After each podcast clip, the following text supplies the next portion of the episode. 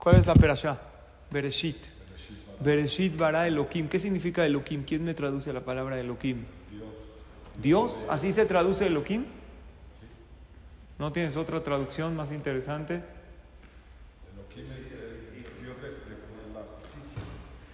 Más que eso. Aparentemente, Elohim es plural. Porque Dios se dice Él, Aleph Lamed. No puede ser plural. No puede ser. Porque uno de los principios es que es uno y único. Shema Israel Hashem Eloqueno Hashem Echad. Elohim es plural, ¿sabían? Es plural de Él. Entonces, ¿qué significa Elohim? Ahí les va. Elohim sí es plural, pero no es dos dioses, sino es dueño de todas las fuerzas. ¿Entendieron? Así se traduce la palabra Elohim.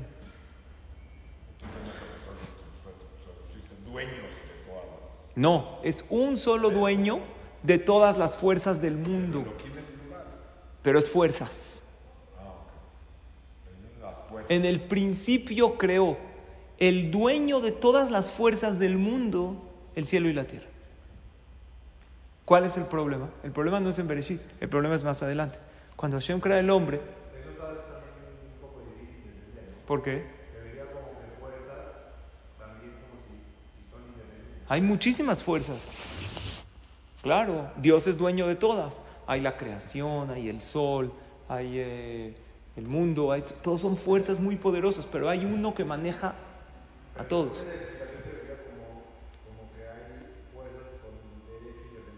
No, no. Elohim, de hecho, cada vez que una persona, si nosotros pondríamos concentración en las verajot, cada vez que diríamos la palabra Eloquenu o Elohim, deberíamos de pensar Takif, Ubala Yeholet, Ubala Kohot Kulam. Fuerte, todopoderoso y dueño y maneja todas las. ¿Qué significa dueño de todas las fuerzas? Que él tiene todas las fuerzas del mundo. ¿Ok? Porque entre los seres humanos puede haber alguien fuertísimo, pero el mejor boxeador no existe que también sea el mejor jugador de fútbol. Y los seres humanos nos podemos especializar en una cosa. Y lo que nos podemos especializar no es a lo máximo. Es a lo máximo que puede llegar el ser humano. Pero Hashem es dueño de todas las fuerzas. El problema cuál es? Al crear el hombre. Dice la Torah. En el Pasú 26. Vayomer Elohim. Dijo Dios. Naase Adam. Haremos un hombre. ¿Por qué haremos? ¿Quién creó al hombre? Dios. Hashem solo. Entonces, ¿por qué dice haremos? Muy bien. Hay tres explicaciones. Explicación número uno, consulta con los malajim. Muy bien. Explicación número dos, con uno. Vamos a ir a explicar. Son tres. ¿Qué explicación conoces de esto que dice la Torah? Hagamos un hombre. ¿A quién le dijo hagamos? No había nadie. Entonces dice Mordejai, sí había. Habían malajim. ¿Y para qué lo consulta con ellos? Está bien, consulta, pero ¿quién lo creó? Lo creó Hashem.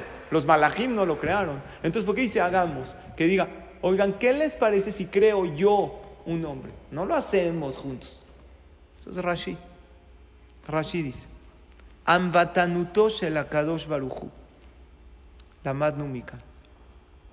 Aquí vemos la humildad de Dios. La humildad de Dios.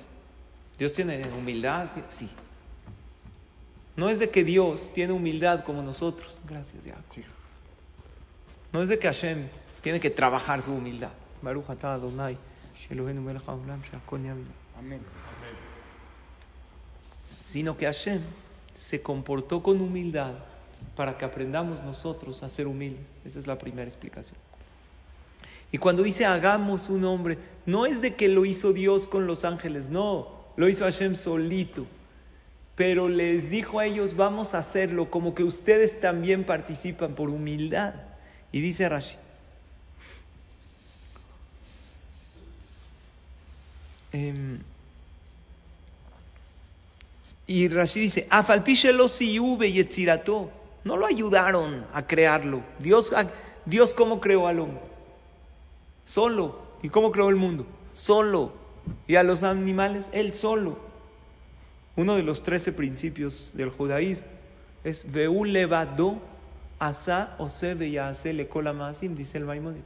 Dios hace las cosas solo, sin ayuda.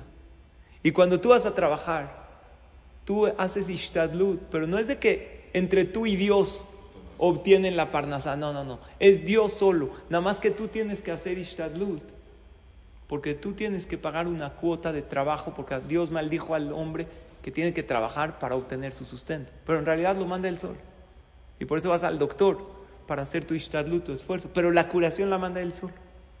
Entonces, ¿por qué dijo hagamos un hombre? Entonces dice Rashi, aquí si llega un hereje, uno que no cree en un solo Dios, puede traer prueba de aquí, que hay dos.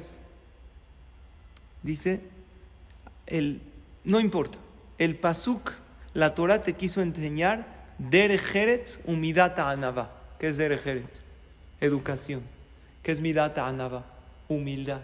Sheya gadol nimlach venotel reshut minakatan.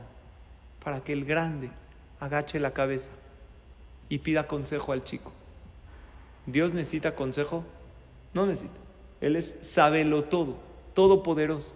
Sin embargo, Dios dijo, si yo que lo sé todo, le pedí consejo a los ángeles, tú tampoco te creas mucho y aprende a agachar la cabeza y a pedir consejo a los que están abajo de ti. Nadie está abajo de ti, pero a tus subordinados, a tus empleados, a tus hijos, a tu esposa, si tú sabes más de un tema que ella, pídele consejo. ¿De quién lo aprendemos? De Hashem.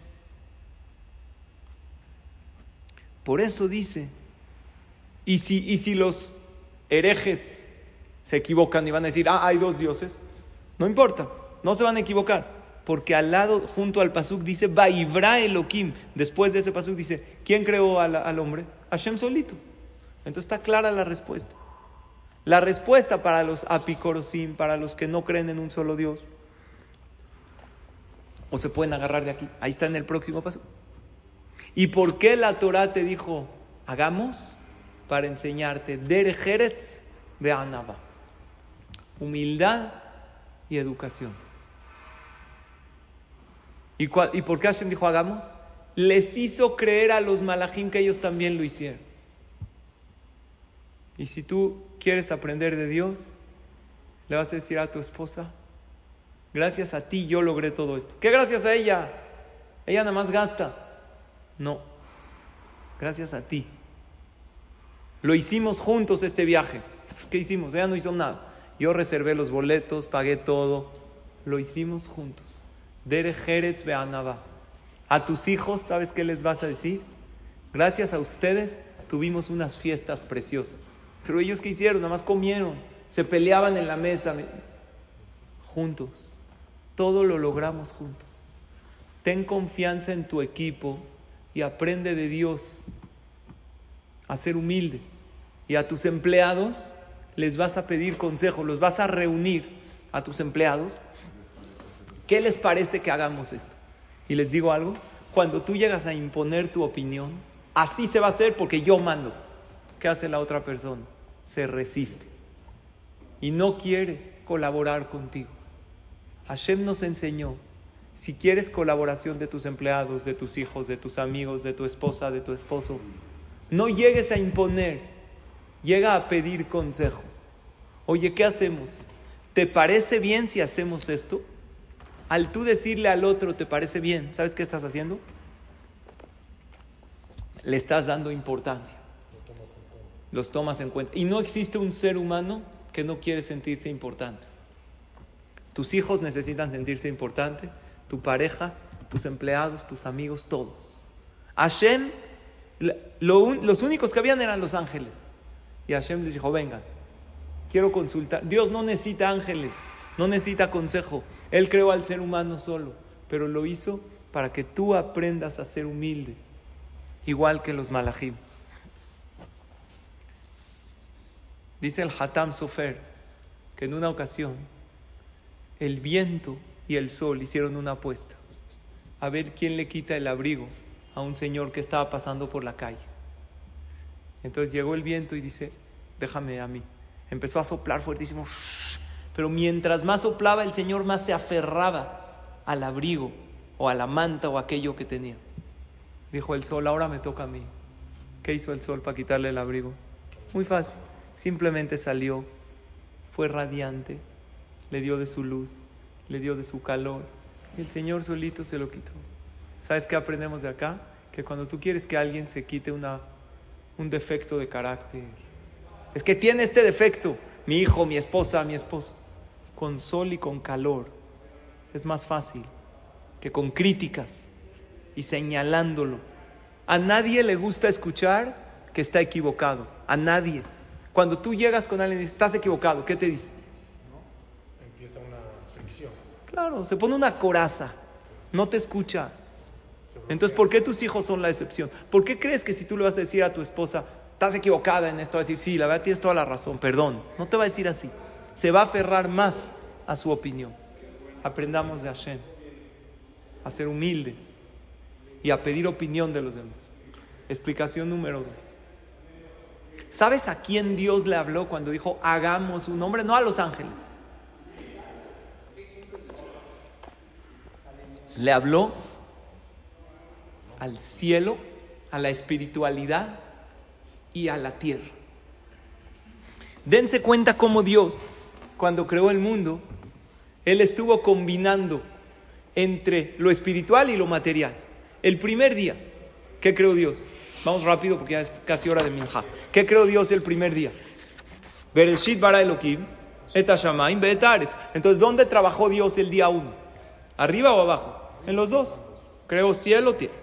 Segundo día, el día lunes. ¿Qué creó Dios el día lunes? Mordejai. ¿Eh? bueno, yo te digo, te doy una pista. Hashem creó los continentes. Dice, Veteraya y Abasha. No, Hashem creó el agua.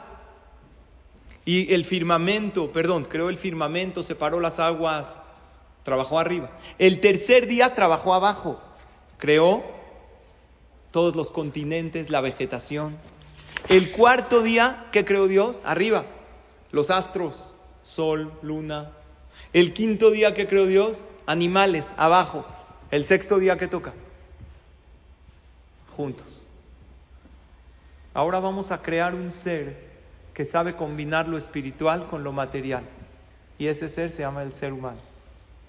Si tú eres un ser humano que vive solamente en el materialismo, entonces para eso, para eso son los animales, es puro material. Si Dios hubiera querido que todo el día recemos y estemos, eh, entonces no nos hubiera dado cuerpo. Para eso hay ángeles. Agarra a Hashem y crea un ser humano que combina espiritual con material y eres tú. Por eso estás en este mundo, sí, para ir a trabajar, pero también para alzar tus ojos a Hashem y decirle la bendición depende de ti. Si te casas y te reproduces, pero tienes que meter espiritualidad a tu matrimonio y en tu hogar. Estamos aquí para superarnos. Si comes, pero dices una verajá, entonces ya le diste espiritualidad a tu alimento. No llegas y comes directo, por eso hay animales. Si recibes muchas bendiciones, pero sabes alzar tus ojos a Hashem y agradecerlas. Si hay desafíos en la vida, pero no te vuelves loco. No haces corajes porque sabes que todo viene de Hashem para tu bien. Aún en los problemas le das un toque espiritual. Y sabes que cada adversidad es un trampolín para una oportunidad mandada directamente por Él para tu crecimiento. Es la explicación número dos.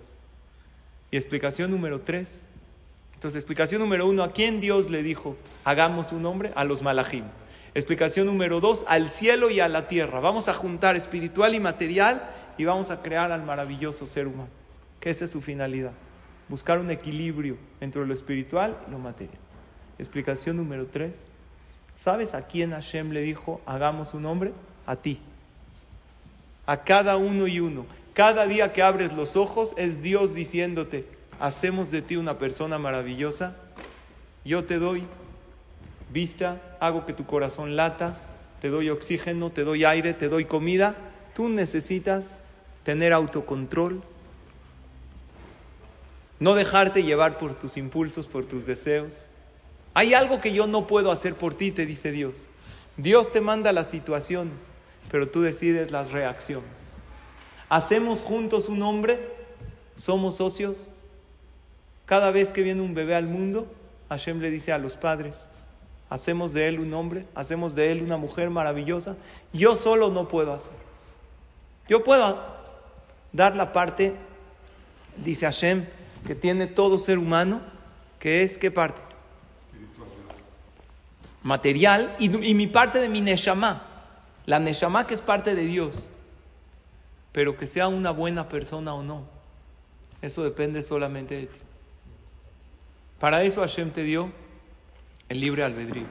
Por lo tanto, estudiamos el día de hoy tres explicaciones por qué la Torah dice, hagamos un hombre. En realidad lo hizo Hashem solito al hombre y a todo el mundo. Dios lo creó solo. Entonces, ¿por qué dice hagamos un hombre? Explicación número uno, a los ángeles para enseñarnos humildad, para que aprendas a agachar la cabeza y a aconsejarte con los demás.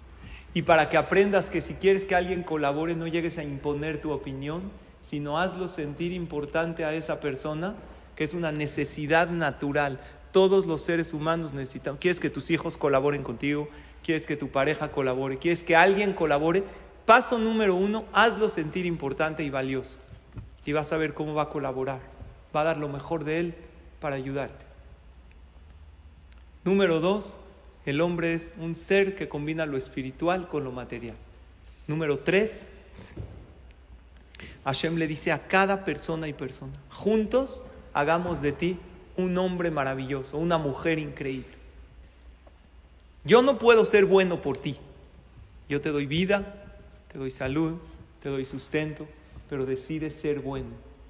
Y cuando seas bueno y cuando seas maravilloso, decide hacer buenas a las demás personas y dar de tu luz a los demás. Y ese es el ser humano. El ser humano es lo principal de la creación.